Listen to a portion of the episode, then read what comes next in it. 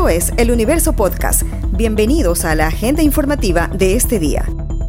Hoy es viernes 4 de marzo de 2022, Día Mundial de la Obesidad. Los saluda Melania Quichimbo. El primer vuelo humanitario contratado por el gobierno nacional arribará con 248 ecuatorianos que dejaron Ucrania este viernes 4 de marzo al aeropuerto Mariscal Sucre en Quito a las 9 horas 30.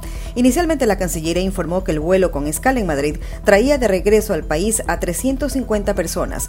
Sin embargo, el canciller Juan Carlos Holguín informó en su cuenta de Twitter el jueves a la noche que debido a un cambio operacional se quedaron más de 300 compatriotas en Varsovia, quienes tomarán un segundo vuelo este viernes.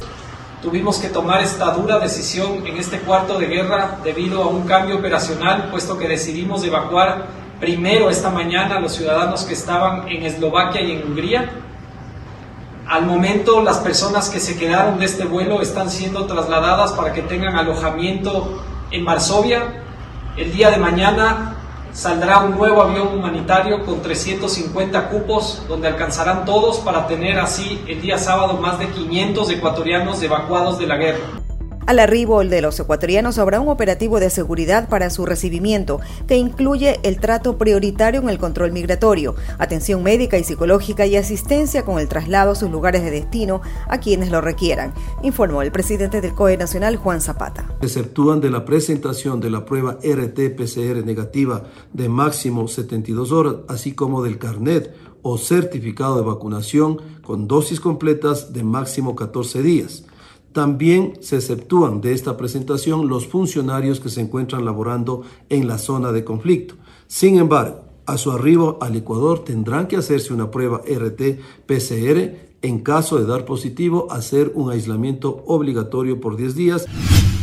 Una misión del Fondo Monetario Internacional iniciará este viernes la cuarta revisión del programa de servicio ampliado que mantiene con el Ecuador desde septiembre de 2020. El programa que mantiene el Ecuador con el FMI contempla un financiamiento total de 6.500 millones de dólares, de los cuales ya se recibieron 4.800 millones y a lo largo de 2022 se accederá a 1.700 millones de dólares restantes. La reunión será tipo híbrida, virtual y presencial, pues algunos de los miembros del FMI participarán a nivel remoto. En el segundo día de comparecencias en la Comisión de Desarrollo Económico de la Asamblea Nacional sobre la Ley de Atracción de Inversiones, representantes de los sectores productivos dijeron estar de acuerdo con la propuesta normativa, pero también realizaron algunas observaciones y aportes de reforma de la ley. Durante su comparecencia, Felipe Rivadeneira, presidente de FedExport, mencionó que la ley permite las asociaciones público-privadas, zonas francas, un mejor mercado de valores, transformación digital y mejora regulatoria. Para el empresario, todos estos factores promueven la generación de empleo y desarrollo económico.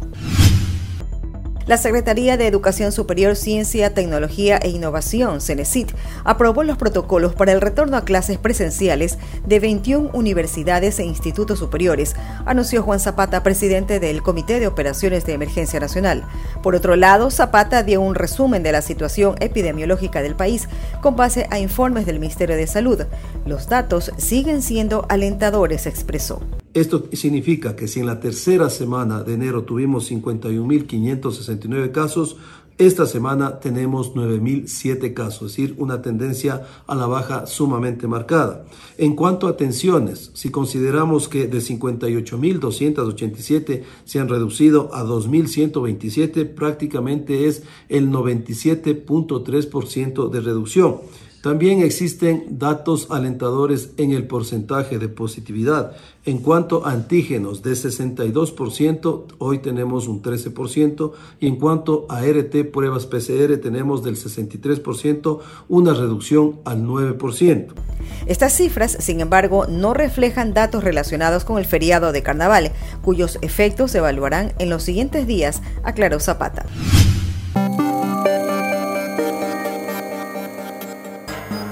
Esta noticia ha estado entre lo más leído del universo.com en las últimas horas. Oman es la sede del Mundial de Marcha por Equipos con la presencia de deportistas de 46 países que compiten del 4 al 5 de marzo. Ecuador participa en el evento con 13 deportistas encabezados por Glenda Morejón y Andrés Chocho. Las competencias se transmiten en vivo por la página de YouTube de World Athletics. Más de 350 atletas a nivel mundial acudieron al certamen que repartirá medallas y puntos para el ranking a nivel individual y por equipos. Esto fue lo más destacado de la jornada. Hasta la próxima.